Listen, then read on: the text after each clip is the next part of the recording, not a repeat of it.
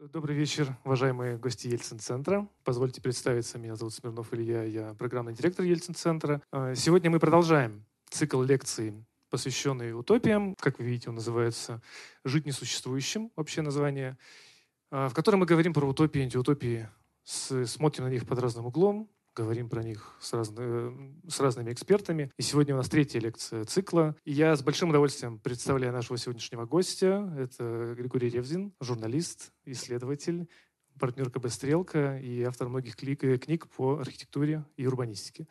Григорий Исаакович, вам слово. После лекции обязательно можно будет, нужно будет задать вопросы, поэтому готовьте их заранее. Спасибо большое. А, спасибо за приглашение. А, ну, я, начну в таком жанре э, «Я не я и, и хата не моя». То есть, э, значит, э, эта лекция, которую я читаю, целиком она э, определяется ну, желанием Ирины Михайловны Каспер, которая просто мне позвонила, мы не были знакомы, но я читал ее книжку, надеюсь, вы тоже ее читали, она прекрасная – и людям, которые пишут такие книжки, не отказывают. Поэтому, ну, как бы, хорошо, ладно, про что хотите? Вот про, э, значит, 20-е годы, про утопию. Пожалуйста. В принципе, по 20-м годам есть некоторое количество, их, правда, стало мало, особенно мало в России, но прекрасных специалистов, а, ну, как Александра Селиванова, например, а, которые дышат этой архитектурой, очень, ну, как бы очень ее любят, очень переживают на ее тему и я к ним не отношусь. Да, вот, э, значит, я достаточно холодно отношусь к этой архитектуре. А что касается утопии, то я вот сейчас практически закончил книжку про утопию, но там начинается с Платона, а вовсе даже не... Ну, а эти, это там такой эпизод, не очень большой. Но, тем не менее, ну, хорошо, вот есть такое желание. Ладно. Теперь относительно э, самого термина. Мне кажется, что, ну, на, мы действительно приняли, то, что вот архитектура 20-х а, годов, архитектура советского авангарда является утопической, и э, это некий проект нового общества. Э, и это оказалось ну, такое, такой способ рассуждения о ней в 60-е и больше в 70-е годы вот, прошлого века, а когда ну, как бы все это подавалось заново публиковалось как, э, ну, так сказать, некие утопические мечтания, к которым мы сегодня приближаемся и можем их, наконец, выполнить, а тогда уровень развития техники, уровень богатства страны не позволял это. И вот сейчас вот там Новый Арбат – это практически 920-е годы. Да? Ну вот мы вот сейчас это воплощаем. А, а потом произошел такой, а, ну, как бы окончательное, а, так сказать, окончательное утверждение этого материала, как вот всем утопиям утопия. А, вот я вам показываю а, а, обложку и первую страницу каталога выставки 1993 года «Великая утопия», которая была, ну, здесь у нас перечислены только русские участники, вот Минкульт, Третьяковка, Русский музей, а там был еще Гугенхайм, еще немецкие музеи, то есть как бы весь мир – Значит, вот сделал эту выставку «Великая утопия». И э, ну, это был такой один из первых больших блокбастеров, да, вот которые, выставки блокбастеры, которые вот ездят по всем м, столицам, и она путешествовала там порядка трех лет, собирают огромное количество критики, внимания и так далее. И вот она утвердила статус этой великой утопии в очень важное время. 93 год, как вы понимаете, соответственно, у нас СССР закончился, и э, нужно было как-то отнестись к этому делу. Вот, понимаете, у нас есть, ну, то, о чем я сейчас вам буду говорить, это ведь несколько отличается вот от тех лекций, которые вам показывали, в том смысле, что это имеет статус великого нашего национального наследия. Да, то есть это вам не научно-фантастические романы. Это прямо на э, деньгах надо печатать. Это ну, так, такого рода вещи, абсолютно хрестоматийные и очень значимые. Да? И тут вот вопрос, а как быть со, со, со страной, которая вообще-то вот, ну, так сказать, у нее был коммунистический эксперимент, и она э, закончилась, эта история. А теперь вот с этим наследием ты что? И тут, значит, вот коллективное ум искусствоведов и русских, и западных, и самых каких-то замечательных, и так далее, сказал, а это была великая утопия. Вот у нас был СССР, это была невеликая реальность. А, там ужасная реальность, какая-то кошмарная, и вот он вообще умер. Но там была мечта, великая утопия, и она, что называется, не мокнет под дождем. Да, то есть она э, остается вот в веках, должна так остаться. И в этом статусе все постсоветское время, вот с 93 -го года, этот материал и пребывает. То есть он имеет довольно специфический характер. Вот этого вот там заранее понятно. Это великая утопия. Теперь, что касается состава этой великой утопии, то здесь я прямо оказался в каком-то, ну, не, не знаю, недоумении. Вот есть, э, значит, этой архитектурной частью великой утопии. Да, у нас э, занималось не очень много людей, среди них был самый главный человек Селим Амарович Хан Магомедов.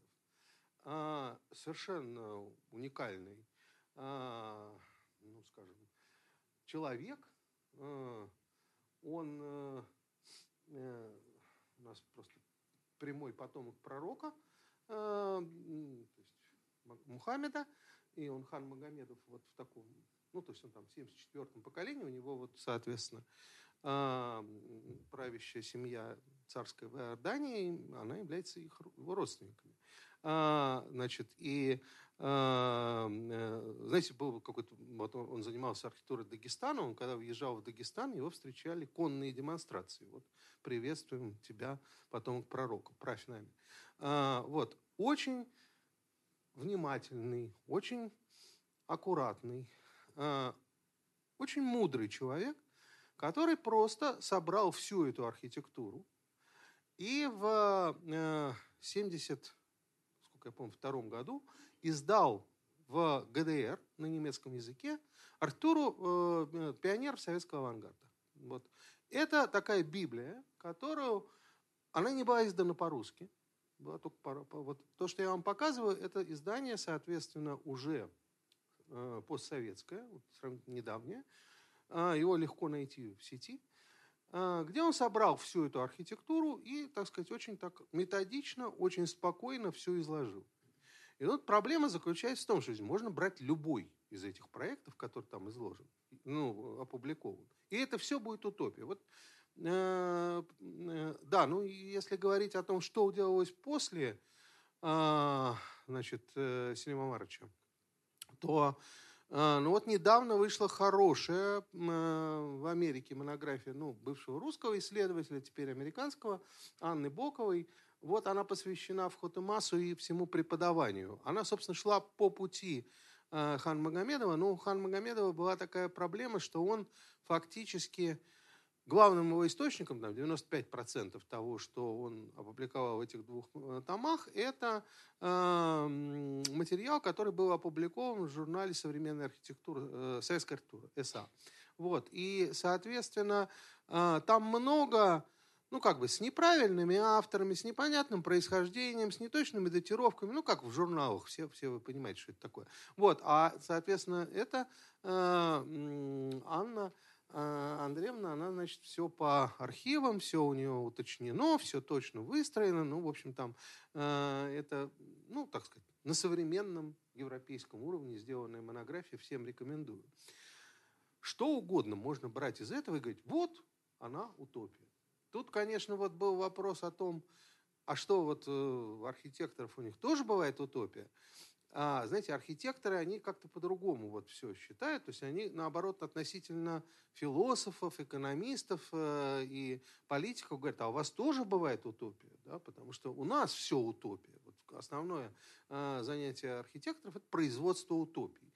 Другое дело, что эти утопии, они, как бы сказать, ну, имеют несколько другой статус. То есть, э, вообще говоря, это такие значимые, сильные э, проекты, которые не реализованы. Ну, их можно вообще-то показывать вот из этой книжки в произвольном порядке. Хотя нам Селим Амарович придумал эволюцию, там у него сначала ранее романтическая революционная утопия, потом у него значит, э, развитый, конструк... ну, развитый авангард, потом у него постконструктивизм, то есть у него там три этапа. Но, понимаете, это все произошло за 10 лет, вот вся эта история, да. И, ну, вот представьте себе, если мы выстраиваем эволюцию, ну, условно говоря, ну, не знаю, с 2010 по 2020 год. Ну, конечно, есть эволюция, но так, с другой стороны, ощущение, что это все пролетело в один момент. Вот там же примерно такая же ситуация. Это просто 10 лет развития, поэтому тут не очень точно. Ну, это вот Иван Леонидов, главный, можно сказать, утопист. Э, его так прямо и журнал Советская, э, «Современная архитектура» его обожал, и все его проекты публиковал, ничего он не, не реализовал. Ну, несколько очень важных, так сказать, свойств этой архитектуры. А, важно, можно брать Леонидова. Ну, вот это конкурс на наркомтяжпром. Да, там нужно учитывать, что еще в тот момент очень много было конкурсов на значимые государственные постройки практически каждый год по какой-то крупной вещи. И практически никаких реализаций. Поэтому получается, что все сплошные утопические проекты. То есть они все не реализованы. Да? А, значит, что... Ну, вот это вот тоже такой вполне себе а, хрестоматийный проект. Мне немножко неловко, но, понимаете, там, те, кто знают материал, э, наверное, э, изумляются тому, что я показываю совсем какую-то азбуку. С другой стороны, ну, не показывать эти вещи, если ты рассказываешь про утопию 20-х э, годов, тоже странно. Но это тоже вот конкурс нарком тяжпром. Это надо понимать, что вот это вот э, мавзолей Ленина, да? То есть, чтобы вы понимали, где это находится. То есть ГУМ сносится, вот верхние торговые ряды, и вместо этого строится это довольно безумное, надо сказать, сооружение.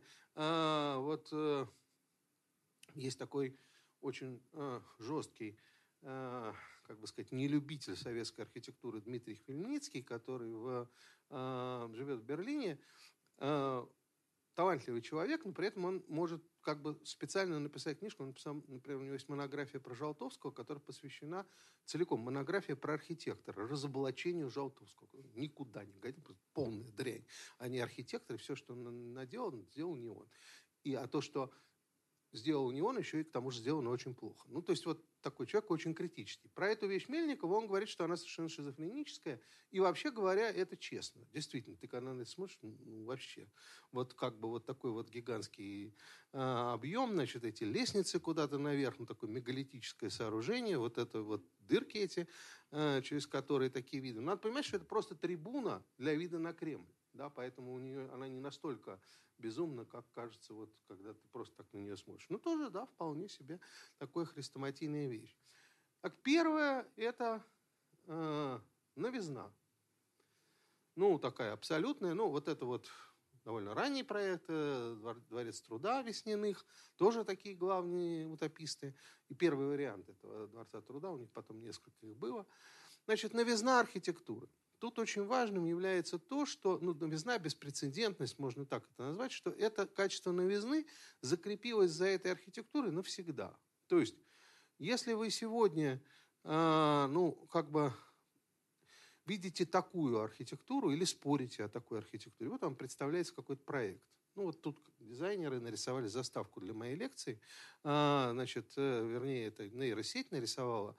Это не новая архитектура. Это архитектура такая устаревшая, эклектичная, безобразная в этом смысле, плохая. Потому что там есть элементы, э, ну, так сказать, э, такого барочно-классицистического э, фонтана на, на первом плане. Вот что-то вот такое, да? Значит, это старая архитектура. А вот эта вот архитектура, она навсегда осталась новой. И сегодня, когда вот вам, ну, так сказать, идет какой-нибудь проект в городе, люди говорят, ну невозможно сегодня, в 21 веке, делать старую архитектуру, мы должны делать архитектуру новую. При том, что ей 120 лет, и, значит, как бы ее новизна, ну, довольно, ну, 100 лет, да, да ну, как бы новизна столетней давности. Но на ней, за ней новизна а, закрепилась как определяющий признак. Она всегда новая, да, вот как бы не, независимо от того, насколько недавно она сделана. Она вот просто по типу своему не знаю, мифологически новое. Значит, вторая особенность этой архитектуры – это то, что она, в общем, тотально не реализована. Да? То есть практически все это осталось на бумаге. Все это, ну, то есть мы видим вот такие общественные здания, мы видим, э, ну, вот там, по сути, офисные здания. Это вот прекрасное здание. Э, ну, Гинзбург один из умнейших архитекторов. Это во всей этой плеяде, наверное, самый образованный из них. И, соответственно, он, наверное, ну, как теоретик он сильнее, чем как архитектор, но тем не менее, э, ну да, прекрасно все, да, современное офисное здание, соответственно, вот 26 год. Иногда это просто фантазии. Вот это вот Чернихов, Чернихов э, потрясающее существо. Архитект, он выпустил несколько серий книг, значит, 28 год, потом там 32 год, ну, так и так далее. Все это фантазии, и их примерно там, ну, по 200 на книжку. И в целом у него, у него была выставка 1934 года, а, он там показывал, соответственно, около тысячи архитектурных фантазий. То есть это совершенно нереальный материал. Вот таких вот вещей. А, у него такая несколько неожиданная судьба. Э, он э, его как бы недостаточно, ну, не очень ценили в 20-е годы. Вот Хан Магомедов вообще пишет, что, ну, Черняхов глубоко вторичен. Ну, потому что он повторяет вещи, типа, то, что Голосов придумал в 23-м, то Черняхов повторил в 24-м. Ну, то есть это, конечно, совершенно не новая, вот такая устаревшая архитектура. Вот, с, со столетней дистанции ты на это смотришь, думаешь, ну, ну да. Вот, э, значит, и, кроме того, он был что, наверное, сегодня для нас, ну, для меня, по крайней мере, является огромным плюсом, он не входил ни в какое творческое объединение. Это время творческих объединений, и их так можно назвать творческими, ну, потому что их так называли. В принципе, это вот такие фейсбучные тусовки. То есть, в основном они занимались тем, что они друг про друга писали, какие они буржуазные, отвратительные, там, э, капиталистические, формалистические, формалистические ну, в общем, доносы друг на друга писали, такие, кто лучше выражает идеи советской власти. Вот, собственно, вся э, основная продукция этих самых, э, ну, если говорить о манифестах, да, вот. А Черняхов принципиально никуда не входил, ничего никогда не сказал про коммунизм, про советскую власть, про вот, как бы вот никогда ни в чем не расписался и э, вообще говоря никогда не участвовал ни в каких групповых акциях, ни в выставках, ни в журналах, вообще ни в чем. Поэтому у него такой материал оказался, ну как бы они его не приняли как своего, да, то есть э, не расписался. А потом, соответственно, уже э, ну у него был покровитель такой Киров, Киров в э, Питере, а, ну, глава города Петербурга, Ленинграда, соответственно, Киров его почему-то полюбил. И э, устраивал его выставки, так, находил деньги на его книжки и так далее. Потом, когда Кирова Сталин убил, то, соответственно, у Черняхова дела пошли очень плохо.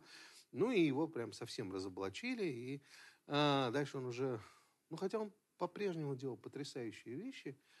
На самом деле всю утопию, если говорить с чисто художественной стороны дела, э, можно просто смотреть эти альбомы Черняхова, и они сильнее, чем любые другие. Да? То есть они художественное впечатление дают полное совершенно об этой утопии. Другое дело, что ну, в них нет функций, и как бы это просто мотивы.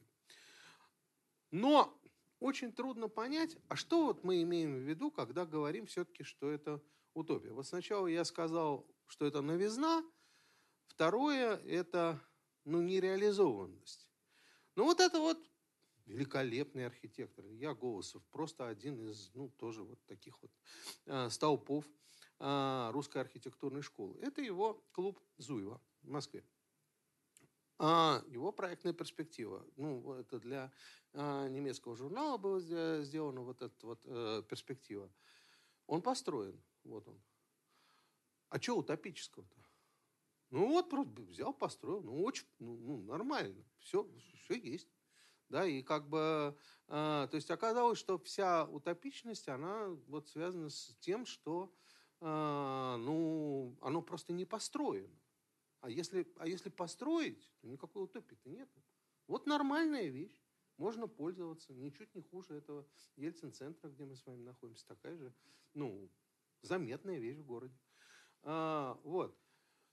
А, значит, э, ну и относительно этой нереализованности есть третий, э, то есть такой важный момент, как бы сказать, трагический, трагическая гибель. Потому что то, что э, волна русского архитектурного авангарда оказалась просто грубо остановлена конкурсом на Дворец Советов, вот как раз Хмельницкий, который я упоминал, очень подробно в своей книжке о Дворце Советов разбирает эту историю. А, значит, получилось так, что вот но это было свободное такое творчество. э, архитекторов авангарда, которые вот поверили в, ну не поверили, просто там, изнутри себя произвели абсолютно новое видение мира и так далее, которое было грубо прервано государством. Ну, мы такое любим. Конечно, это утопия. Конечно, это вот такая свободная вещь, которая, э, так сказать, просто развивалась, и вот грубая рука тупой власти ее уничтожила. Тут есть сложность. Насколько я понимаю, я, ну, во всяком случае, мне сейчас кажется, что это, в общем, фальсификация. Тут э, дело происходит вот чем. Да, товарищ Сталин не любил э, архитектуру конструктивизма. Если бы он еще понимал, что это такое, то еще бы, наверное, сильнее не любил. Но, э, в принципе, это не его было. И Ленин не любил архитектуру. Э, архитектуру авангарда он не застал, а авангардную, э, авангард в, в Футемасе в виде живописи, и в виде скульптуры, и объектов он видел. И, в общем, страшно накричал на Луначарского, который ему это показал. Сказал, что вот это безобразие компрометирует революцию. Но был третий персонаж, который очень это любил. А именно Лев Давыдович Троцкий. Лев Давыдович Троцкий всячески поддерживал Артура Авангарда. Вот его книжка это о задачах э, деревенской молодежи. У него есть такая же, ну просто я обложку не нашел, такая же о задачах городской молодежи, нового быта. И вот эта организация нового быта, это была абсолютно троцкистская программа, которую он просто активно продвигал. И всех этих архитекторов он поддерживал, и эти журналы, и, соответственно, деятели эти все к нему ходили. Естественно, судьбы советской власти сложились таким образом, что дальше вот она повернула к классицизму русской архитектуры. Вот. Э, это, в общем, связано просто с такой элементарной политической борьбой.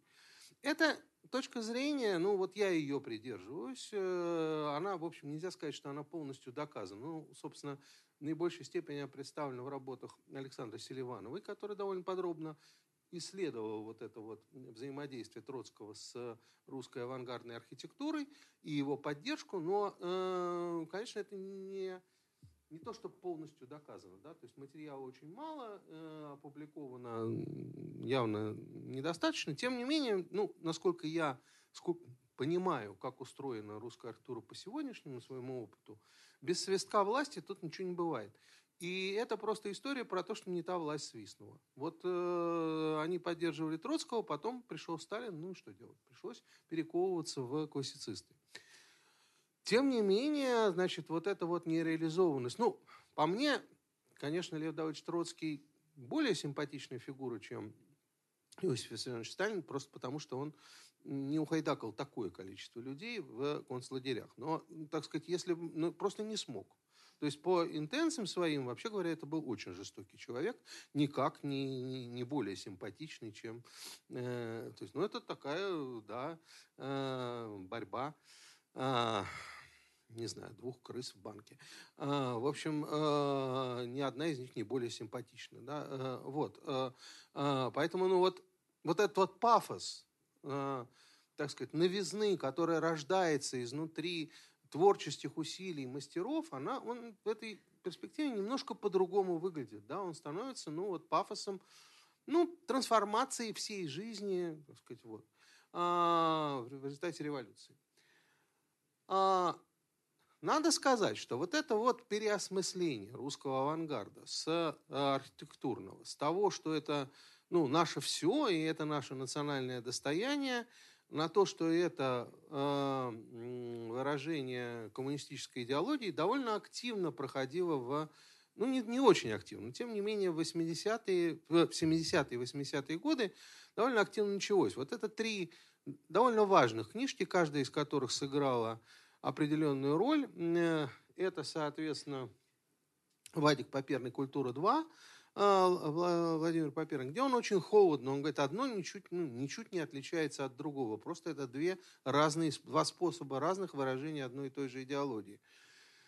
А, Игорь Гламшток первый это написал, «Тоталитарное искусство», куда вот первый раз он включил вместе авангард и а, соответственно, сталинский ампир. Вот э, здесь они просто идут один за другим.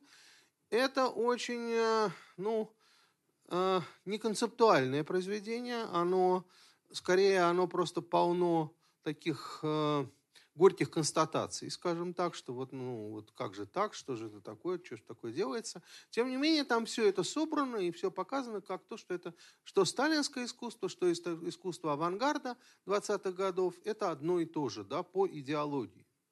А, и, соответственно, Борис Гройс, «Гизайн э, Кунстверк Сталина», это, наоборот, очень философская книжка. Борис Гройс – это как раз такой философ теоретик, а, очень такой спекулятивный, а, блестящий совершенно. И, ну, по сути, там тоже очень, так сказать, холодно говорится о том, что авангард – это вот выражение коммунистической этой самой идеи. Для этих авторов это разоблачение этой великой. Несомненно, да, то есть это никакая не великая утопия, а это вот э, Лев Давыдович Троцкий, вот так, версия э, Советского Союза по Льву Давыдовичу Троцкому, скажем так, да. Э, значит, с другой стороны, ну, понимаете, вот Селим Амадович Магомедов, я когда брал у него интервью, ну, мы вообще общались, и, а я не любил советскую власть. А, значит, и а, он мне говорит, Гриша, а, ну, наш любознательный народ поставил над собой чудовищный эксперимент. Заплатил за это сотнями миллионов, ну, десятками миллионов человеческих жизней. И это единственное, чем мы интересны всему остальному миру. Потому что больше его никто не поставил. Ну, давайте мы хотя бы будем уважать эту самую э, жертву, которую мы принесли во имя всего человечества. Мы показали, да, невозможно построить коммунистическое общество. Ну так мы сколько жизней за это отдали. Да? И э, понятно, что именно поэтому нами интересуются. Надо сказать, что мы беседовали в тот момент, когда любознательный русский народ ставил над собой второй эксперимент о том, может ли либерально-демократическая парадигма спасти его и вывести к свету? Как этот эксперимент мы тоже провалили, но он не настолько интересен, да, то есть, э, потому что его много кто на собой поставил, и многим он привел к успеху. А вот этот действительно поставили только мы. И в этом смысле само единство вот этого авангарда с этим экспериментом, ну, может восприниматься глубоко отрицательно, как сделали вот эти авторы, может совсем не так – ну вот вам пример, как это воспринимается не так. Это открытие Сочинской Олимпиады. Э, ну, та сцена, которую я называл «Шествие красного трактора», делал это Георгий Ципин. Э, это рус, ну, русский изначально э, бумажный архитектор, который эмигрировал в Штаты и стал великолепным сценографом, страшно известным. Ну, делал что-то и, для, и в России. Ну и, можно сказать, и Константин Эрнст. И когда вот там мы обсуждали это в какие-то моменты, то э, идея была в том, что надо показать, что мы потрясающая, очень креативная, современная страна, которая первой все это придумала. И вот это шествие должно показать вот этот вот парад. Да? То есть, ну, это совершенно и есть та самая концепция, которая была у Льва Давыдовича. Вот здесь, в смысле, Константин Львович Эрнст и Лев Давыдович Троцкий говорят абсолютно одно и то же. Только, ну, как бы вот мы гордость за страну, которая первая сделала вот этот невероятный прорыв. Вот этот, это же еще было под Свиридово, под «Время вперед», ну и вот на всей этой гигантской площади этого стадиона Фиш сильное зрелище вообще-то, надо сказать, так это, э, ну, шибало. А, вот. И ну, в этом смысле это великая утопия вместе с социальным э, экспериментом, который мы над собой поставили. Вопрос заключается в том, а, секунду, значит, что, ну, а можно ли оторвать? Ну, все-таки, есть ли какое-то содержание? Ну, ведь в этой ситуации, конечно, утопия сама по себе величественная, но само это искусство, а, и вот эти великие архитекторы, которые являются нашим национальным достоянием, повторю, да, они ведь оказываются, ну, что-то вроде иллюстраторов, такими, ну, как бы, э, ну, агитаторы, да, агитационное искусство, которое вот идеи формулирует там, Лев Давыдович или вот еще кто-нибудь, а, ну, воплощение, ну, позвали ребята, они вот напилили из фанеры, покрасили, красиво вышло. А, значит, а, есть ли какое-то содержание в этой утопии, кроме того грандиозного исторического эксперимента, который здесь происходил. Я, честно сказать, на этот вопрос ну, в разное время отвечал по-разному. То есть мне казалось, что вот нету, и вообще безумие искать его отдельно, потому что тогда вы получите ну, какие-то вот именно небольшие вещи, которые произошли там в дизайне, в, э, ну, хорошо, в архитектурном формообразовании там, и так далее. Э, и попытка, ну, как бы сделать это, так сказать, только это содержанием этой утопии, да это глупость какая-то. Не надо так. Это ее уменьшает. С другой стороны, ну, знаете, опять, тут была некоторая операция. Значит, третья составляющая, почему эта утопия великая. Я это, в общем, не показываю, но, тем не менее, это то, что из этого источника, особенно после книжки Хан Магомедова, вот этой вот берлинской 70-х а, годов, начали очень активно, э, так сказать, брать западные архитекторы. Ну, прямо мы очень хорошо знаем. Вот там Либескинд, вот он берет Лисицкого и прям передирает. А, пе, так сказать, там, Заха Хадид. Там. Ну, абсолютно. Просто мы видим да, удивительным образом, ну, я не показываю эти вещи, но они, собственно, никогда не скрывали, что они просто этим пользовались. Конечно, нам, по, ну, мне, вам, может, нет, по глупости моей, казалось, что это происходило потому, что это очень эффектно и очень красиво. Вообще-то, видимо, нет, а потому что это просто левое искусство. И для них это было очень важно, что это как раз коммунистическое искусство, а вовсе не то, что здесь потрясающий формальный прием. Ну, формальный прием тоже неплохой. И все-таки, э, так сказать, чистая форма, она сама по себе, да нет, она, конечно, не, не тянет. Вот мне так долго казалось. С другой стороны, когда я думаю про вот эту утопию, так сказать, революции, то тут есть одно обстоятельство. Дело в том, что ну, Великая Октябрьская социалистическая революция, помимо того содержания, которое предполагалось, собственно, Лениным, марксистского содержания, ну, манифестом коммунистической партии, у нее есть такое свойство. Она ну, захватила массу утопий. Понимаете, там возникла такая история, что опа, мы сейчас все утопии реализуем которые, вообще говоря, совершенно не имеют отношения к марксизму. Ну вот, например, а, наверное, хорошо вам знакомые по предыдущей лекции а, а, фаланстер Фурье. Да? Значит, Фурье, которого Маркс в немецкой идеологии, а потом Ленин назвал одним из, так сказать, отцов-основателей современного социализма. Сен-Симон, Фурье и Оуэн. Да? Значит, э, вот э, это очень смешной, ну, или очень своеобразный автор. Его вот как-то так очень любил э, там, Мардашвили, потому что дело в том, что у него идея была в том, что люди, единственная реальность человеческих отношений – это желание. У человека есть желание. Вот это вот определяет его свойства. Люди обмениваются желаниями. У них желания разные, то желания дополняют друг друга. И он вот придумал вот этот вот фалангу на 1600 человек, где, соответственно, живут люди, и их желание, ну, желание одного есть э, там, желание другого. Э, ну, там, это касается и кто-то любит ткать одежду, а кто-то ее носить. Э, и у него целый огромный трактат э, про разнообразные сексуальные желания, которые здесь возникают. Не знаю, читал ли его Энгельс, э, потому что это довольно скандальный текст. Вот на 1600 человек. Вот. Но, тем не менее, значит, вот он придумал, ну, архитектурно понятно, что это такое. Это Версаль. Да, значит, просто Версальский дворец, в который вот вместо этого него, так сказать, заселились рабочие. Но если вы посмотрите по составу, то вот получается, значит, э, каждая фаланга устроится на своей площади земли, ну, там, в размере квадратной мили, в центре участка выстраивается жилище, залы для читален, концертов, балов, обширные аудитории для публичных лекций, зимними садами, стеклянными галереями, телеграфом, э, телеграфом паропроводом, черт ты знаешь, что это такое. А, значит, все устроено просто, но изящно и удобно. Вот идея фаланстера. Значит, во что она воплощается? Ну, в дом-коммуну. Вот когда вы смотрите на дом-коммуну конструктивизма, Это вот, э, соответственно, ну, наверное, самый известный из этих домов коммун а, в тот момент, и не самый известный сегодня, это дом коммуны Николаева.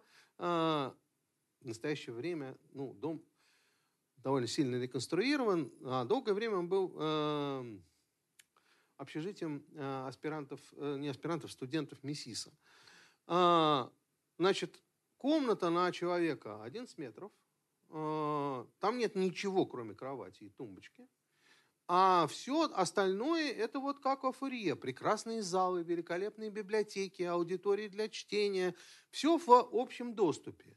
И э, человек, э, ну вот как бы у него нет никакой индивидуальной жизни. Индивидуальный только сон, ну там еще комната для спаривания, но в принципе в основном все поодиночке.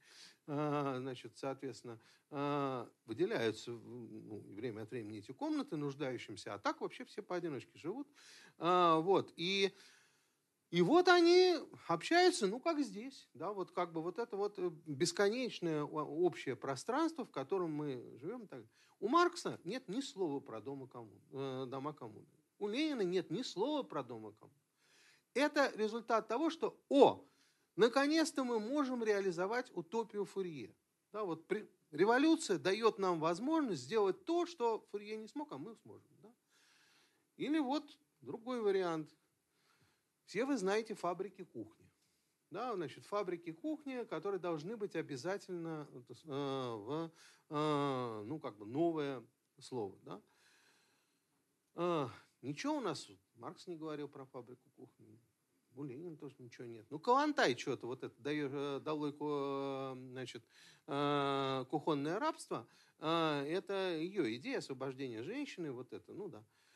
Но что главное в фабрике кухни? То, что это люди вместе едят. Это совместные трапезы. Если вам читали историю утопии, вот начиная с Платона, с, когда он говорит про Спарту и про эти самые э, сиситии, да, которые, э, ну вот, э, со, что они вместе едят, и это создает дух единого э, значит, общества эти совместные трапезы нету утопии. Вот нету, где ее нет. Они есть у Компанеллы, они есть у Томаса Мора, они есть вот у Фурье, они есть у Оуэна. Обязательно там, ну, уже как бы даже вполне какие-то буржуазные утопии, да, там, э, даже Говард в городах-садах и тот э, ухитрился эти самые столовые посадить. То есть сама идея в том, что люди должны обязательно есть вместе, да, а, ну, это вот просто признак утопического социума. Ну, очень важной, конечно, историей является то, что монахи едят вместе, да, ну, и солдаты едят вместе.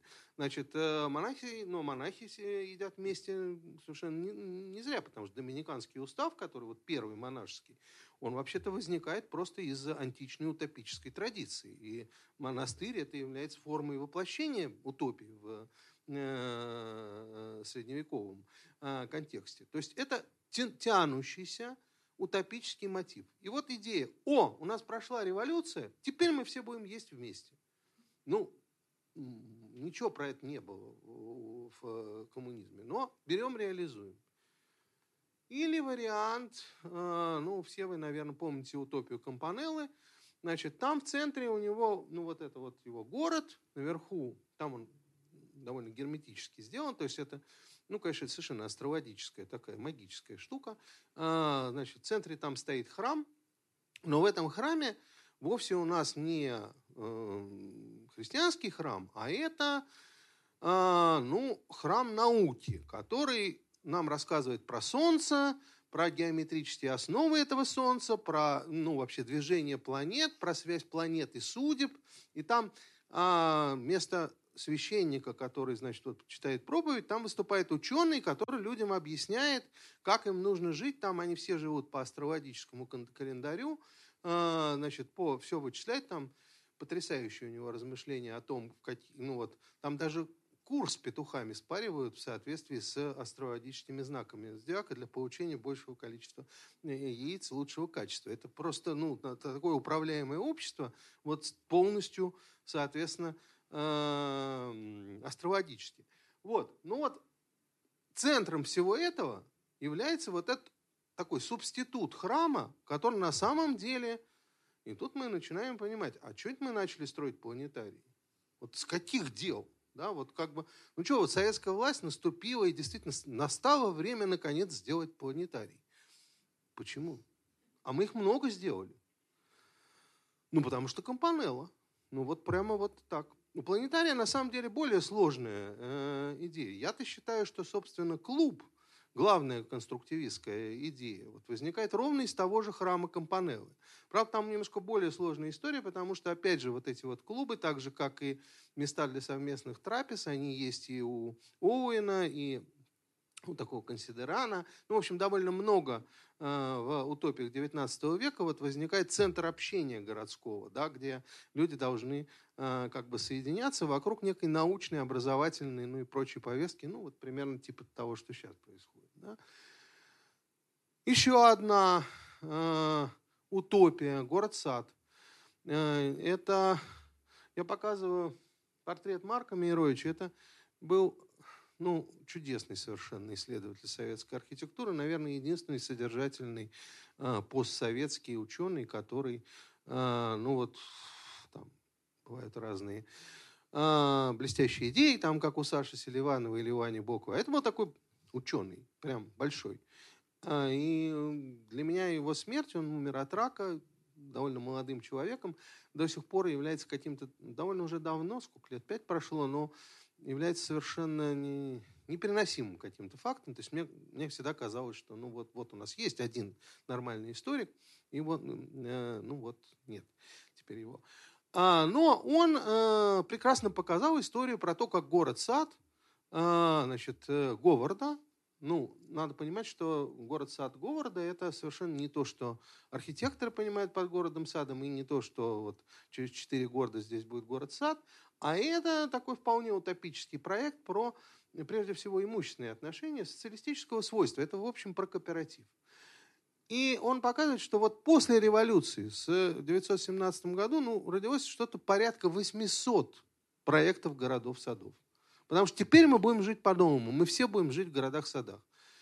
Маркса ничего про это, у Ленина про это ничего вообще. А потом советская власть разобралась, что в городах-садах у каждого есть собственный коттедж – а, и это получается частная собственность. Это что ж такое? И все эти проекты завернули. Ну, буквально там осталось в очень специфическом виде. Ну, вот вам рассказывали про атомные города, вот они сообщают, сообраз, э, э, как бы сказать, дополняются ну, как в Жуковском, да, э, значит, э, городом-садом для ученых, да, или как в Новосибирске. Э, значит, э, вот там это выжило в такой форме коллективной собственности. То есть есть вот утопии, которые, так сказать, подняты революцией, но которые не являются частью там, программы э, Троцкого. И вот с этой точки зрения можно посмотреть на, собственно, программу авангарда в том виде, в котором она ну, то существует, может быть, отдельно. Мне кажется, что все, что там происходит, можно описать. Ну, основой здесь вообще является Кандинский. А, значит, вот это вот, то, что там сбоку, это анкета, которую Кандинский, кусок этой анкеты сохранился, распространял в, в Хотемасе для опроса студентов. Каждый должен был ответить. И они также должны были опрашивать население. Ну, эти результаты ответов не сохранились, но вот послушайте, что он, какие вопросы там идут. Значит, как вам представляется треугольник? Треугольник это у него такой важный для него, важная фигура. Вот эта книжка о духовном в искусстве, там прям большой кусок про треугольник, про то, как э, ну, все человеческое духовное, все духовное в искусстве можно представить в виде треугольника. А, ну вот, значит, но тем не менее, там это довольно заумно сказано, да, это, ну, Кандинский блестящий философски образованный человек и не как бы не снисходит до того, чтобы не показывать, что он так хорошо образован. Вот. Но все-таки для студентов Хутемаса, которые вообще никакого образования не имели, а так не идет. Поэтому тут все просто. Значит. Как вам представляется треугольник? Не кажется ли вам, что он движется? Куда? Не кажется ли вам, не кажется ли он вам более остроумным, чем квадрат? Действительно. Не похоже ли ощущение от треугольника на ощущение от лимона? На что больше похоже пение канарейки? На треугольник или на круг? анкета, то есть, ну, вот как нам сейчас раздают, вот так, такую раздавали. А какая геометрическая форма больше похожа на мещанство? На талант, на хорошую погоду. Значит, это часть программы, которая, ну, э, не очень долго преподавал в Хутемасе, у него произошли некоторые схождения с советской властью, и потом он с этой же программой уехал в Баухаус, где продолжал делать то же самое. А, ну, там, там у него были некоторые конкуренты, а, еще более безумные. А, вот, а, но, а, ну, то есть Кандинский хотел разрабатывать теорию цвета, а теорию цвета в итоге разрабатывал в а, Баухаусе Иттен. А, ну, вы ее, все, кто имеет художественное образование, теорию цвета Иттена, в принципе, должны были проходить. Вот она вся на этом построена, какой цвет связан с какой эмоцией, что он там передает и так далее. Там такие большие таблицы. Ну, я там в конце покажу э, эту таблицу. Значит. Но, тем не менее, смысл вот в чем. Программа искусства Кандинского заключалась, вот, которая здесь так представлена, заключалась в том, что вы с помощью вот этих вот фигур и цветов можете ну, делать некие психограммы. Вот это вот психограмма, вот его эта композиция. Да? То есть вы задаете некоторый тип переживания, он говорит о нем почти как о музыкальном переживании, то есть вот как мелодия, которая вот вы слышна, а здесь визуальная мелодия.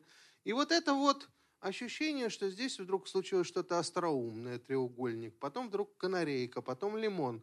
А, вот это а, как бы это управление вашей эмоциональной жизнью. Искусство, то есть проект заключается в том, чтобы создать такой словарь, который будет у вас вызывать некие безусловные эмоции. Это похоже на иглоукалывание. Вам накололи вот, и у вас радость. Или у вас горечь лимона. Или, то есть, грандиозная, ну, вот тут параллельно идет у нас, как мне Даниил сказал, а, курс про лженауки, это вот типичная лженаука. Это ощущение, что ты можешь управлять психикой человека посредством показа ему геометрических фигур и цветов. И это введено в учебную программу, а, значит, и, соответственно, ну, в учебную и в исследовательскую, что гораздо важнее. Да?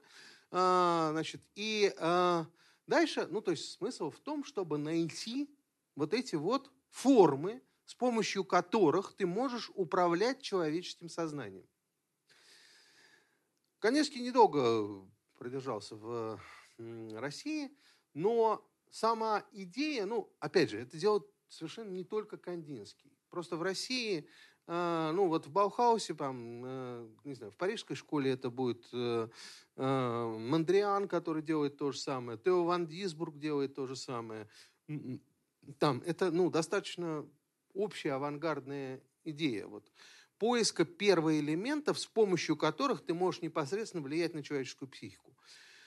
А, но Просто у нас такой контекст, ну, в общем, ну, сами понимаете, революция произошла, все образованные люди как-то выехали, и необразованные тоже выехали. В общем, остальные объявлены агентами, практически никого не осталось, люди просто от сахи приходят и начинают учиться вот всему этому. Поэтому учатся они из устно, они знают только, вот только знают Кантинского. Да, вот э, как бы, э, что вот устно он им рассказал, вот это они знают. Там, то, что там происходит в Баухаусе, это их, ну, для них потом только как-то от, открывается. Начался острый поиск вот этих первоформ. Я бы сказал, что у нас было два типа первоформ. Первое – это э, элементарные геометрические формы. Это линия, которую вел Малевич. А, он это произвел, то есть вот переход от живописи, а, ну вот там от черного квадрата или вот от всего от этого, к архитектуре, ну или как бы протоархитектуре, у него произошел в Витебске, а, это там 22-23 годы. Вот когда он делает эти архитектоны, ну, в свое время, когда первый раз э, Фатима Умерова, э, такая, такой искусствовед, написала статью в 1976 году о том, что, э, слушайте, да это же высотки сталинские, э, значит, то был такой скандал, но как бы, ну, как Малевич, может ли он, ну, что это за подлость такая вообще, сопоставлять святое искусство Малевича с этим тоталитарным продуктом? Но вообще-то да, конечно, поиск вот этих вот первоформ на основе простых геометрических вот этих вот штук, э, это то, что Малевич тогда придумал, и он начал это развивать как программу. У него было два гениальных ученика там в Витебске. И это, с одной стороны, Лисицкий, вот это его горизонтальные небоскребы, которые, ну, и мы, все знаем прекрасно э, Лисицкого. А вот второй, мне кажется, даже куда более эффектный Лазарь Хидекель, э, значит, а, он просто сразу после окончания авангарда, это вот «Город будущего» его проект, он сразу после того, как начался конкурс на Дворец Советов, ушел в такое очень реальное проектирование, даже в реставрацию. Поэтому у нас, собственно, не, а, ну, менее, меньшей степени он а, известен. Они начали разрабатывать вот этот алфавит элементарных форм, из которых можно собрать любую композицию, а их пропорциональное соотношение, массы, цветовые решения и так далее будут создавать некую эмоцию, которую у вас будет организовывать вот так вот город будущего. И из этого можно собрать совершенно что угодно. Ну, вот, например, вот это. А, всем вам известное прекрасное действительно здание, отлично, кстати, отреставрированное и радующее глаз, но это вот просто и так, так и собирается. Да? Вот как бы вы просто берете эти фигуры, у вас есть некие пропорциональные отношения, и у вас получается абсолютно решенная вещь. Или вот это. Да, вот так, это тоже как бы некие основные формы, да, которые вот так повторяются бесконечно таким рапортом. Это э, Кузбасс, как вы понимаете, соответственно, э, ну, первая строчная застройка, это, правда, уже делает Эрнст Май э, вместе с русскими э, конструктивистами. Но, в принципе, это такие же элементарные фигуры, ну как, прямо, параллелепипед создает ощущение стабильности. Ну, это вот так сказать, если вам вот по, по, по анкете Кандинского. Ну, такая стабильность, действительно, просто, представьте, вот это, вот это живешь тут, ну, никуда ты из этой стабильности не денешься. А, вот э, очень все вот такое вот э, стабильное. У вас получается просто, ну, описание, ну, то есть вот архитектура как психограмма. Вот ровно по э, идее Кандинского. Это абсолютно хрестоматийный проект а, Леонидова, э, Институт Ленина. Значит, у нас есть а, круг, который создает ощущение защищенности, у нас есть сфера, которая создает ощущение гармонии, у нас есть параллельная Земле линия, которая создает ощущение распространения, и у нас есть вертикаль, которая создает ощущение стремления. Это и есть линия ну вот как бы гармония, защищенность, стремление, распространение. Вперед. Да, значит, ну, к этому еще надо добавить некоторое мистическое отношение к радио. А, там есть еще одна утопия, про которую я, к сожалению, просто у меня нет никакого времени про это говорить, но, в принципе, есть гениальная русская утопия этого времени, это утопия Велимира Хлебникова. И там про радио много. Да, то есть это как бы... А, вот. А, значит, ну, поэтому мы все это еще обвесим антеннами и будем на весь мир распространять вот эту вот гармонию. То есть архитектура как способ управления сознанием. Да, вот это очень важная вещь. А, понимаете, это довольно древняя на самом деле утопия. Она имеет очень э, старое происхождение. Ну вот это вот трактат, называется Пикатрикс, который у нас э, удивительным образом переведен и тоже находится исключительно в ведении уже науки, как э, значит, э, ну, э, герметический трактат. А, в принципе, его скорее надо было издавать как исторический памятник, но его больше для как-то покупают гадалки там или вот маги, вот какие-то такие люди. Значит, это э, сборник э, ну, те, переводов текстов античных по герметической традиции, то есть традиции, связанной с Гермесом Трисмегистом, а, которая, а, соответственно, ну, в античности этих текстов было очень много, антических. А, значит, арабский трактат вот, 8 э, века, он просто сделал из них выжимку. Там есть специальная глава, там, 22 по-моему, она называется «О городе Гермеса» где рассказывается, как нужно сделать город Гермеса. Вот так его и нужно сделать. Вот тут прям все рассказано, просто город такой вот, а, значит, вот этот город-сад, вот так вот этими кругами, и Багдад был так построен по, по соответствии с этой, а, с этой схемой.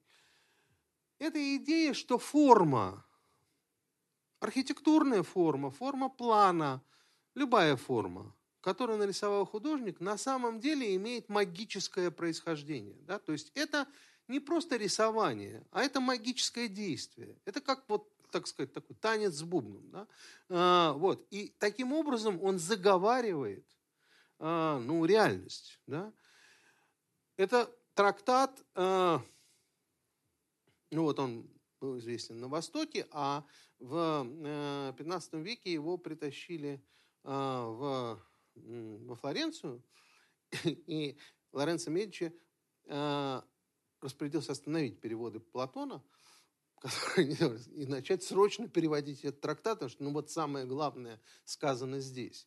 И, конечно, в ренессансном, а, уже новоевропейском рисовании вот эта магическая сторона дела, то есть когда ты, а, соответственно, ну, что-то рисуешь, что ты на самом деле делаешь а, ну, некое магическое заклинание, да, то есть ты связан с какими-то очень большими процессами оно присутствует. Там есть такая прекрасная книжка Pythagorean Palaces. Это такой нидерландский э, ученый, голландский. Вот он там говорит о трактате Себастьяна Серлио. Прекрасная, там есть цитата, значит, что линии архитектурного проекта, кто вот здесь архитекторы должны оценить, а, значит, э, делятся на две.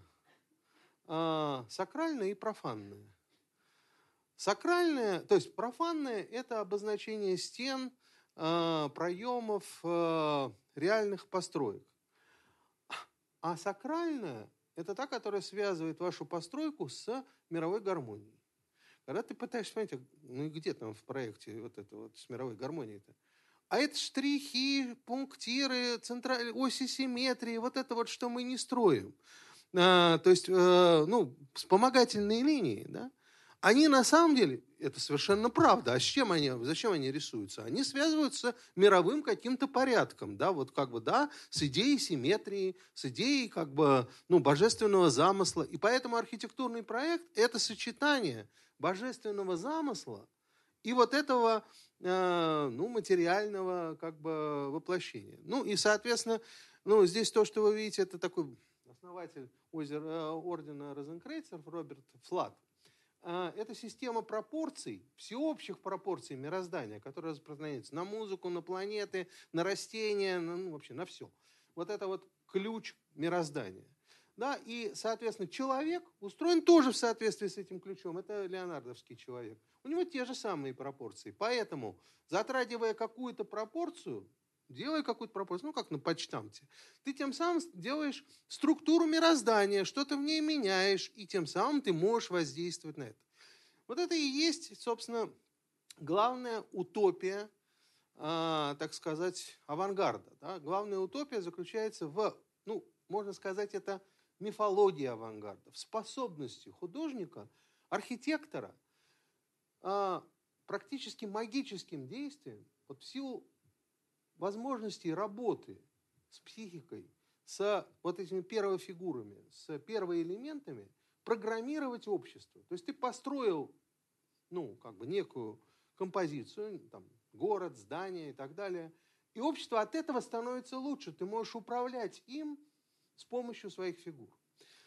Первые вот я, э, вещи, о которых я говорил, э, значит, первые фигуры, их действительно ищет весь, э, весь авангард, это ну, основные платонические фигуры или основные пифагорейские фигуры. То есть круг, квадрат, там, а, треугольник, трапеция. Ну, вот как бы это такой понятный навык. Кроме того, в авангарде была вторая идея. Это техногенная форма. То есть форма, которая связана не с геометрией, а с техникой. Ну, вот это тоже всем вам известное прекрасное произведение, башня Татлина. Значит, э, что это такое вообще? Вот, ну, то есть, конечно, это утопическая вещь.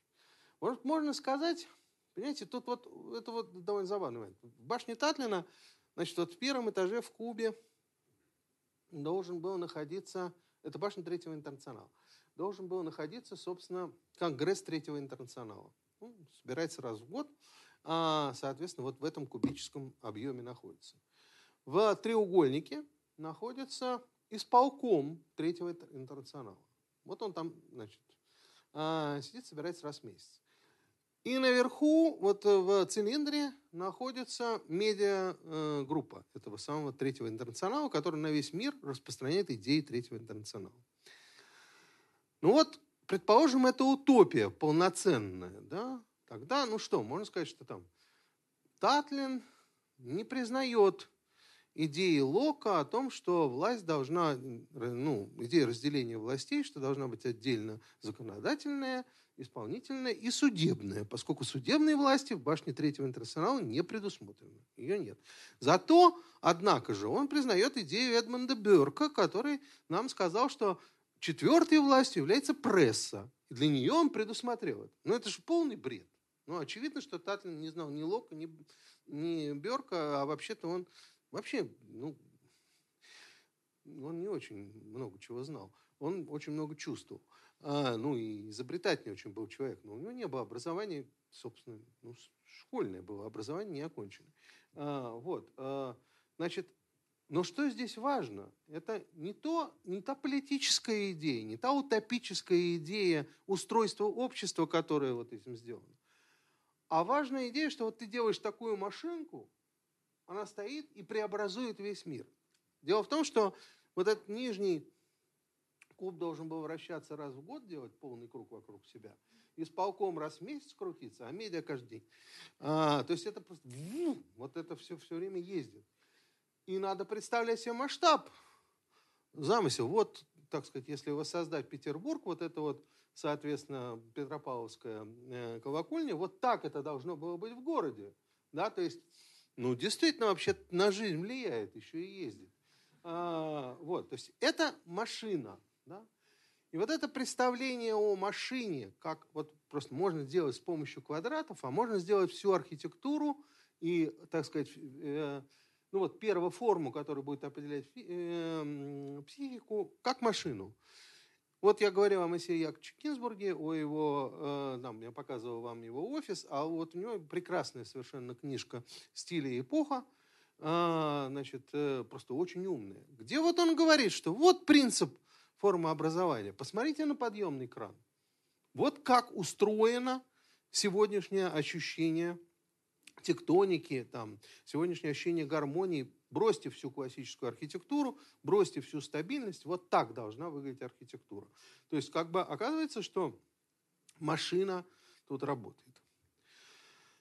Ну вот, а, собственно, я уже более-менее подошел к концу. А, значит, два слова. Значит, вот эта утопия, тем самым та утопия, о которой я говорю, это утопия не коммунизма, а утопия управления обществом с помощью искусства, с помощью архитектуры.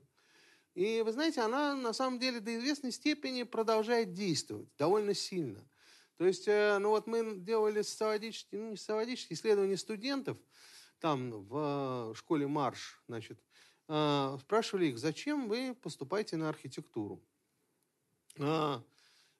90% а, ответов заключается в том, что архитектура – это, она позволяет не строить дома, она позволяет э, улучшать жизнь человека. Она позволяет воспитывать человека. То есть ты, блин, окно не можешь сделать, дверь не можешь сделать, батарея у тебя не получается. Нет, ты человека решил переделать. Вот это э, как бы абсолютный стандарт русского архитектурного мышления, потому что большой замысел, он вот в этом заключается.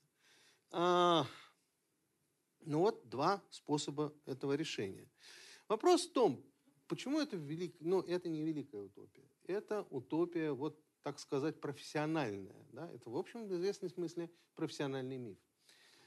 А почему не работает? Ну, вот у меня был такой доклад один раз, я не очень давно, примерно пол, полгода назад, я э, делал доклад для архитекторов, почему архитекторы перестали быть креативным классом. А, и, э, соответственно, там, в частности, я вот показывал эту картинку. Вот это вот Веснины слева. Здание Ленинградской правды. Абсолютно, ну, такой великолепный проект и так далее. 23 -го года. А справа это э, двигатель Феррари 23 -го года. Ну, значит, просто нужно понимать, так сказать, сравнивать количество ума и, и степень квалификации, которая нужна вот для этой архитектуры, которая управляет жизнью человека, и для техники. При том, что, ну, я не знаю, это, по-моему, это просто несравнимо, да, несопоставимо. Это одно, один и тот же год, да. А, значит, конечно, мы все за искусство, конечно, мы все очень, ну, все мы, в смысле я, а, я не знаю, как вы, но оно же должно выдерживать конкуренцию, а как выдерживать конкуренцию? Это когда вот я вот так вот могу, вот у меня прям скворечник такой, а ты вот так. Ну это же катастрофа, да? Вот э, Татлин. Вот, значит, после того, как он сделал башню Татлина, последняя его вещь – это Летатлин. Это просто символ-символ всего э, русского авангарда. Он сделал вот эту вещь, это стремление к полету, вот, ну, как бы вот прерванный полет русской утопии, он заканчивается Летатлиным. Это, соответственно, 1932 год. Вот это вот э, проект, это, собственно, ну, макет, а это фотография Татлина, как он собирался, так сказать, лететь. Он сделал эту вещь. А, он, правда, не понимал, как летает птица, поэтому э, у него не получилось. Он считал, что можно полететь, просто махая крыльями. А, и, э, ну, нет, не, не получается. Но а, сделал. И это прорыв русского архитектурного авангарда. Вот в тот момент, когда он это сделал, в 1932 году, немецкая промышленность выпустила Билли Мессершмитт 109, а русская Илюшин 16. Значит, у обоих скорость 600 км в час, у обоих высота подъема до 3 км, и ну, у, у Мессершмитта цельный металлический корпус, а мы его освоили через три года, но тем не менее Вообще-то это одного класса истребителей. И, соответственно, через два года мистер Шмидт перелетел через Атлантику. Вот так техника. А у него вот это. Ну, как бы не выдерживает конкуренцию. То есть ты когда думаешь, что ты можешь создать машину, которая трансформирует жизнь человека вот таким вот потрясающим образом, ты начинаешь вступать в конкуренцию с э, технической культурой. А она бесконечно более богатая, да, и как бы, ну, совершенно другого уровня культура. Ну и вот это вот уже сегодняшнее переложение э, схемы Итона, значит, э, цве, вот схемы цветов, каждая гамма цветов довольно сложно там пересекаясь, связана с разнообразными э, ощущениями, так сказать, эмоциями, вот там комфорта, счастья, там стремления, серьезности, сосредоточенности. Вот, так сказать, вот это управление сознанием с помощью цветов. Ну, фигово управляет. Ну, просто вот не управляет ни черта. Мы нашли гораздо более острые техники управления сознанием, вот телевизор, например, да, который управляет великолепно. И нельзя это вот не то, что ты показал им розовые, они все обрадовались. Нет. А можно сделать так, что все обрадуются и будут с утра до вечера радоваться. Получается, что эта утопия не выдерживает конкуренции. Все, спасибо. Я на этом заканчиваю.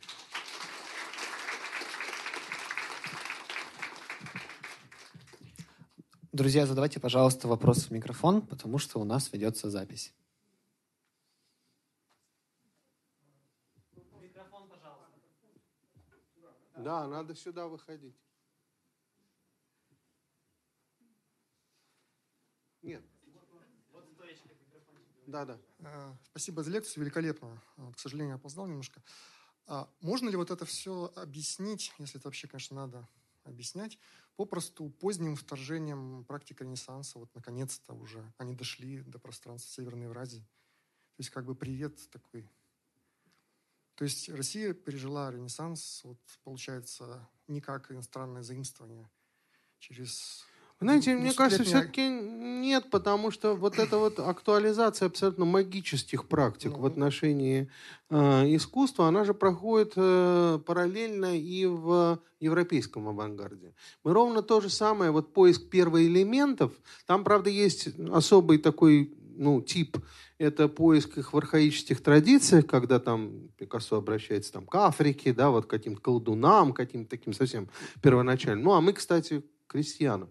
А, такой отдельный тип. Но, в принципе, это абсолютно параллельный процесс поиска первоэлементов. Да, вот, а, у Малевича, ну, это очень похоже на колоризм э, европейский, да, ну, просто там, а, ну, вот там, на того же Тео Ван Дисбурга, просто там, ну, это такая очень рафинированная академическая культура, поэтому там он много говорит таких слов именно про Платона, про это самое, а Малевич не говорит про Платона.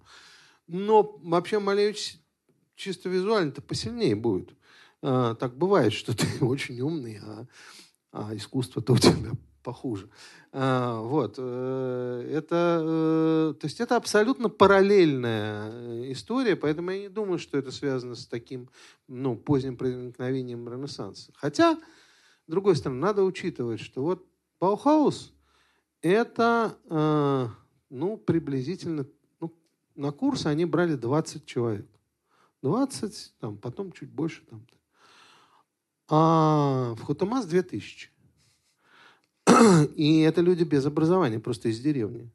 Поэтому для них эти магические практики, они могли быть, ну, они не казались столь странными, ну, как вот, может быть, нам кажется. Угу. Тогда парадоксальным образом, как бы в этом авангарде есть некие элементы реакции. Реакции? Конечно, и Платон э, Бертраном Расселом считался таким оплотом реакционного мышления в современном уму европейском пространстве академическом. Вот так он его рассматривал. То есть парадоксальным образом вот это вот э, левое авангардное внезапно нас э, к основам идеалистической философии возвращает, к основам э, традиционного, даже почти, ну, постархаического, да, эллинистического общества. Но это очень давно все равно. Ну, наверное, ну, насколько я помню, и у Рассела, и у э, э, этого, господи, как это свободное общество его ради, и его в ради э, самого Поппера, да, да, где целый, целая книжка про Платона. Там, собственно, э, о его пристрастие к пифагорейской традиции не особо, ну, как бы, это, не это в нем э, кажется самым, ну, так сказать, реактивным. Его конструкция общества абсолютно фашистская, ну да, она э, действительно кажется довольно реактивной. А вот это, не, ну, конечно, понимаете, ну как всегда, в любом случае идея установления тысячелетнего царства, которое получается в результате обращения к простым геометрическим фигурам, особенно прогрессивной не назовешь. То есть вот же, только что арт-деко и потом вот это. Это вообще параллельно арт-деко. Выставка ну, арт-деко начинается 20, э, соответственно, третий год. Ну, первая выставка арт-деко в Париже. Да? И это вот то, что я вам показываю, тоже 23 год. И, в принципе, тот проект Мельникова, который вот этот вот нарком Тяжпром, ну, Хмельницкий справедливо говорит, что он безумный, но, в принципе, в рамках ардеко он нормальный. Вот, и тут просто, ну... Так. Не, ну так-то выставка ардеко это уже институализация ардеко, а у этих ребят все только начиналось. Так-то ардеко тянется с всемирных выставок. Э, ну, когда Белипок-то началась, она в конец 19 века, все-таки вторая половина. А ну, то есть Арнуво тогда. Арнуво, да, не, перех, да, переходящего. Переход, да, да. Да. Ну, может, ну, то есть, вот мне просто, просто небо, небо, небо и, и вот эти вот ребята, это, это, ну, действительно производит впечатление какого-то отката колоссального архаического, а не прорыва. Вот так. Ладно, спасибо. Ну, вы как Глазычев, вот он тоже написал в, в своей книжке, слушайте, а чего вы вот про них говорите, что это такой прорыв, прорыв по сравнению с э, тем, что происходит в ну, скажем, там в Париже, в э, городском хозяйстве, это просто совсем элементарные какие-то вещи, которые явный откат назад. Спасибо большое за лекцию. Вот э, мне не, немного непонятно, кто на кого хотел влиять этой архитектурой. Вот. Архитекторы хотели влиять на население путем расселения его в правильных геометрических фигурах или в машинах. Вот. Угу. Ну, а может быть, вот, вот эти все картины, это, это, это ведь их э, какой-то образ желания, то, что они хотели. Другой вопрос, почему это желание э, сбылось? Вот. Ну, конкретно в 20-е годы оно не сбылось. Сбылось оно уже в следующую эпоху, совсем там в 60-е. Э, довольно много сбылось, довольно много не сбылось, но как бы... А в чем тут вопрос? А, да, я хотел а, дальше продолжить. Ну, вы упоминали про, а, про Фурье, да, и про расселение Фланстера. Да. Вот. Ну, а мы не можем рассматривать вот э, это появление, ну, что, что вообще изменилось в 20-е годы? Появились коммунальные квартиры. Вот это... Э, я, я, конечно, вообще не туда ухожу. Но э, это, я не знаю, честное слово, это нельзя, наверное, рассматривать как, как э, э, это не относится. Нет, не относится. Да. Коммунальные квартиры не относятся к балансу. Э, Да, то есть э, да, желание архитектора это вот э, влиять с помощью архитектуры на население, если я правильно понимаю. У этих архитекторов было такое желание. Они хотели э, преобразовать жизнь людей э, вот с помощью такого инструментария. И это было утопией. Вот. Эта утопия актуализовалась в связи с тем, что произошла революция, и произошла большая утопия, которая подхватила и эту. Вот был пафос моей лекции кратенько. Прекрасно, спасибо большое.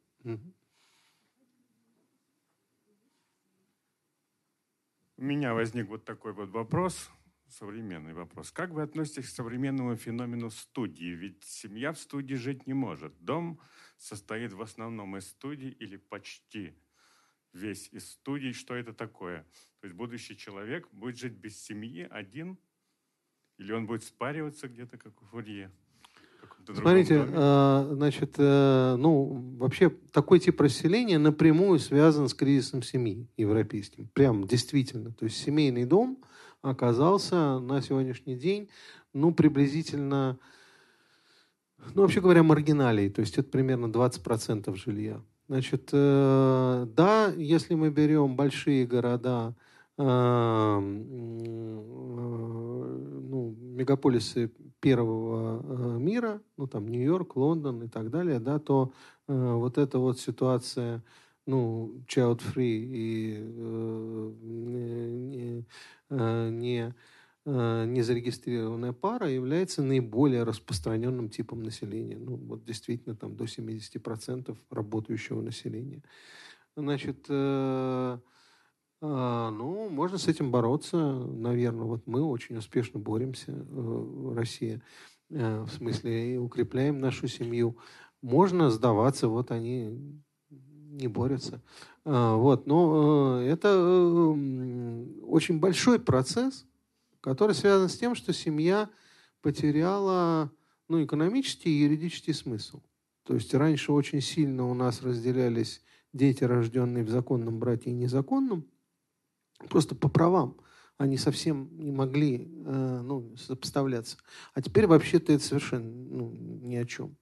И даже непонятно, как это делать. И права наследования э, раньше, соответственно, тоже очень ну, определялись этой структурой. Сегодня они так не определяются ни в одной. Ну и у нас тоже. Поэтому нет экономической функции, остается только человеческие отношения. Ну, а тогда, собственно, вот, так сказать, регистрация брака и вот, э, вот этот весь процесс, ну, просто как человеческие отношения, они имеют не очень много смысла. Ну, то есть можно, например, зарегистрировать в ЗАГСе дружбу. А, и, ну, вот, вот мы, пришли, мы друзья, вот штамп имеется. Иногда это полезно, например, если человек имеет официальный статус друг Путина, то он может там получить, не знаю, бесплатный проезд на автобусе, ну что-то такое важное. Вот. Но, в принципе, никому это в голову не приходит, да, вот делать что-нибудь такое. А, Вот. А, Ну, примерно то же самое оказывается с семьей, да. И поэтому студия работает. Здравствуйте.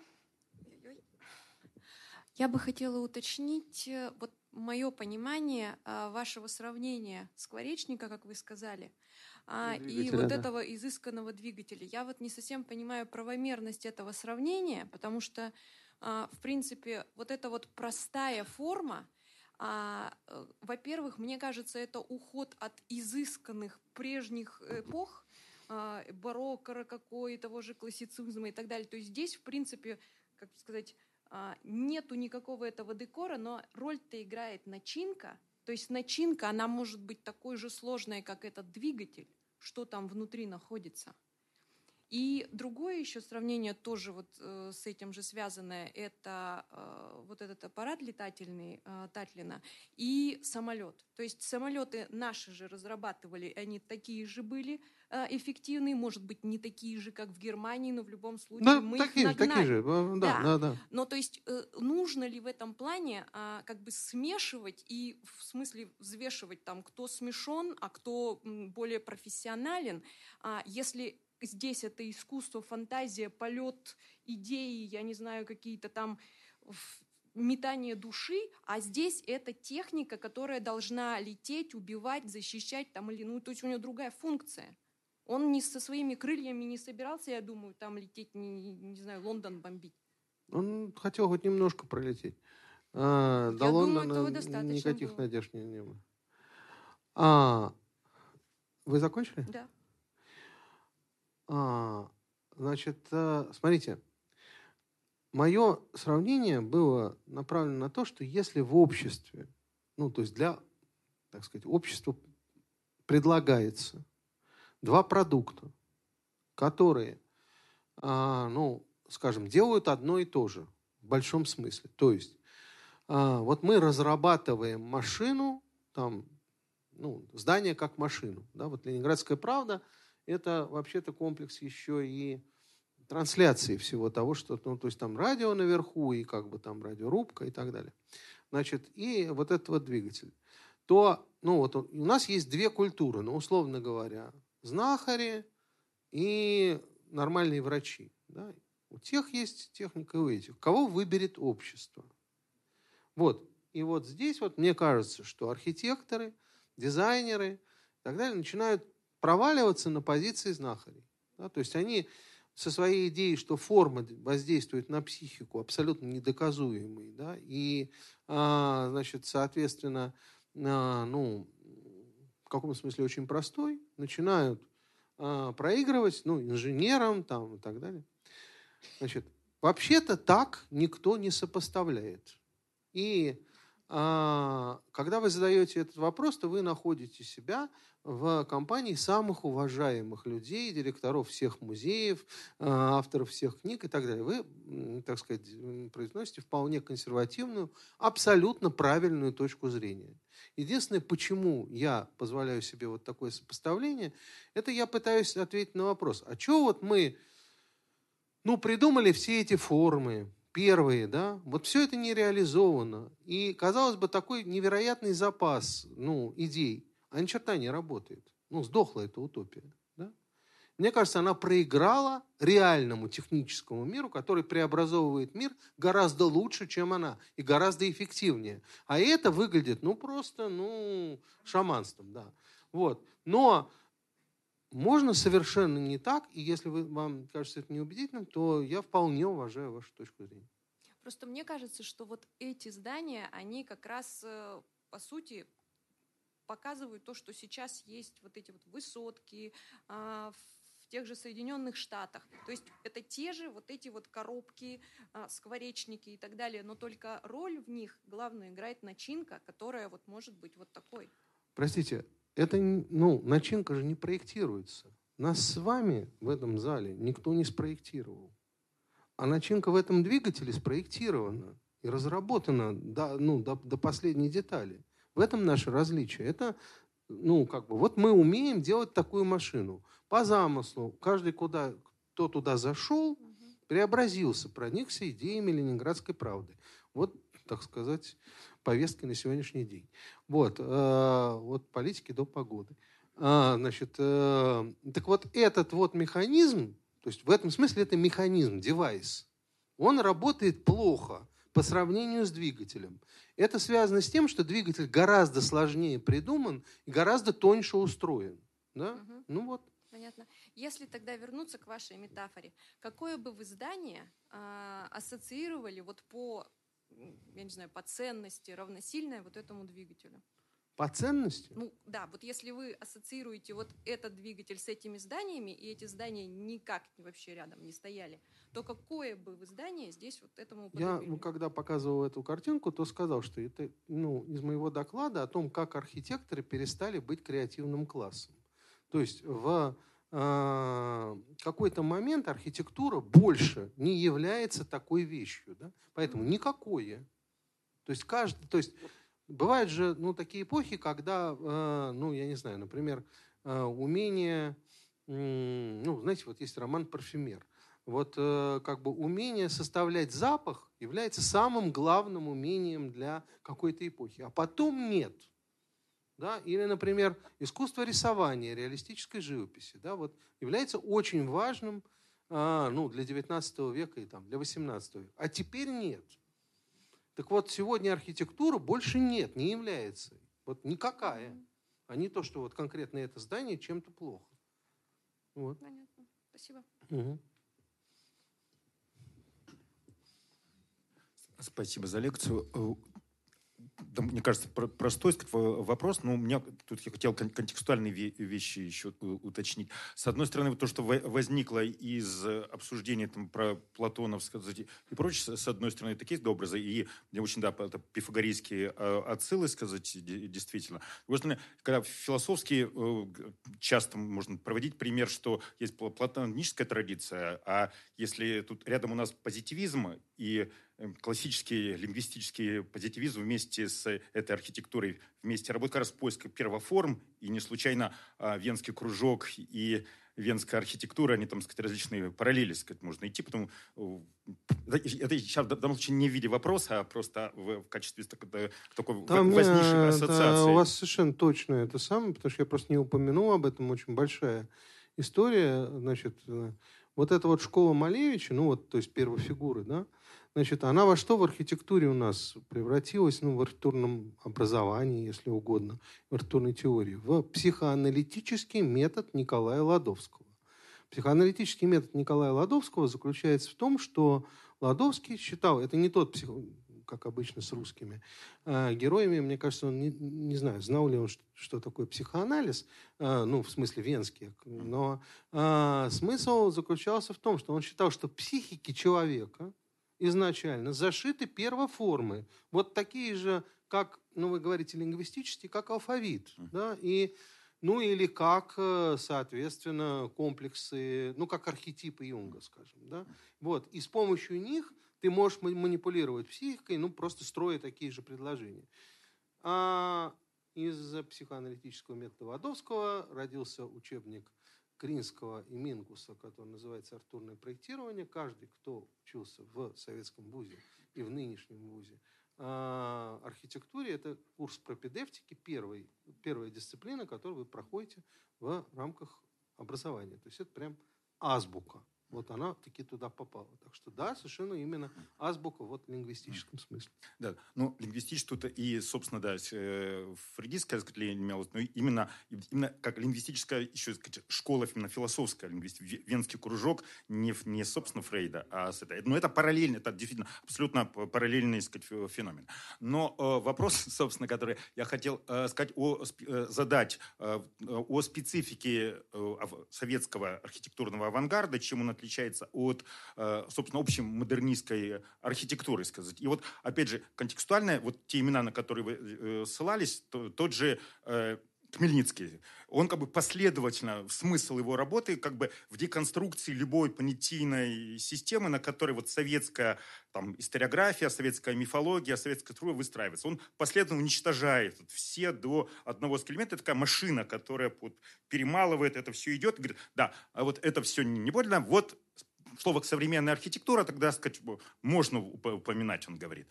А Марк Мирович, который в близких э, отношениях был с друзья с Хмельницким, при этом, да, я согласен, что это классический ученый, а этот... Но, опять же, Марк, когда ему задаешь вопрос, а вот, э, используя слово какой-нибудь гендер, гендерные отношения, фабрика, кухня, он в гневе на эти слова, сказать, реагирует, говорит, это все вот, чтобы как раз загнать всех в коммуналки, что здесь вот последовательная э, задача советская, сказать, была э, в экономических условиях, сказать, с, с этой стороны.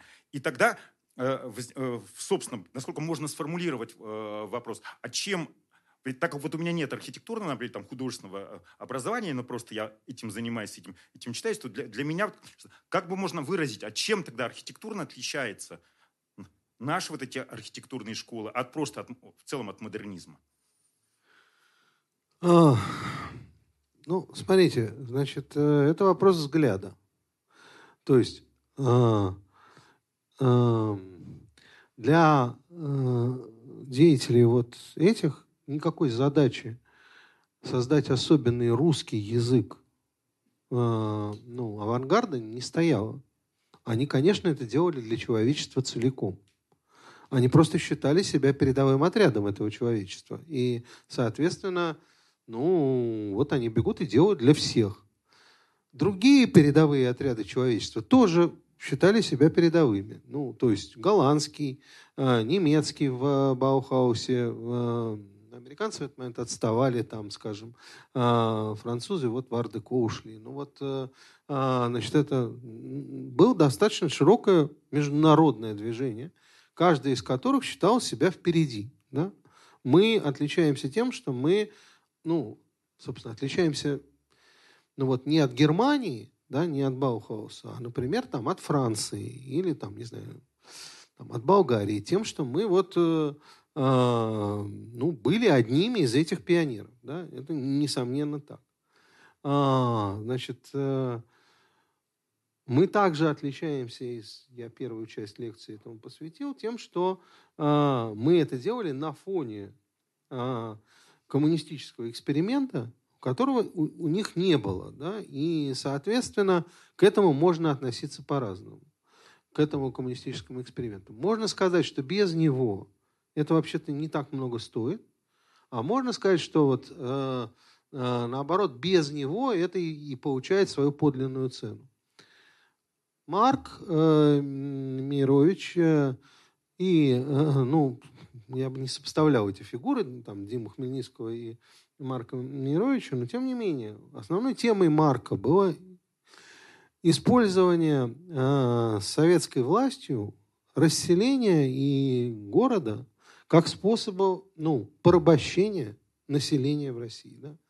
Значит, он э, начинал свою деятельность с того, что сказал, ребят, Ваша история советской архитектуры тотально фальсифицирована. Вы разбираете какой-то идиотизм, рационализм, функционализм, Мельникова, течение. Да не в этом дело, а в том, что вот у нас коммунальные квартиры, вот у нас, а, соответственно, запрет любого частного жилья, а, вот у нас запрет ну, частного дома, а, вот у нас ну, норма, нормирование площади, у нас там 4 квадратных метра, 4,5 квадратных метра на человека. Вот что такое история советской архитектуры. А совершенно не ваш этот путь поиска эксперимента. Поэтому вы это все забудьте, а давайте смотреть, как люди жили вот так. Это государство делало. И он поэтому, ну вот так коммунистический эксперимент, так сказать, долбанул по этой штуке. Но все-таки у нас тема-то великая утопия, то есть я как бы, ну, я, я, это, это не про утопию, да, это все-таки, ну, вот про, ну, технику управления с помощью расселения. Вот тема Марка, да. Ну, что касается э, темы Димы Хмельницкого, то это как бы советские архитекторы, как э, доносчики, интриганы, палачи, фальсификаторы и сволочи. Вот э, э, он довольно интересную картину разворачивает на эту тему. Кому нравится, пожалуйста. Но это другая, если он не занимается вообще-то ну, как бы структурными вещами, он вот показывает, вот это написал донос на это. Ну да, ужас какой, противно. Угу. Все, наверное, да? Ура. Спасибо.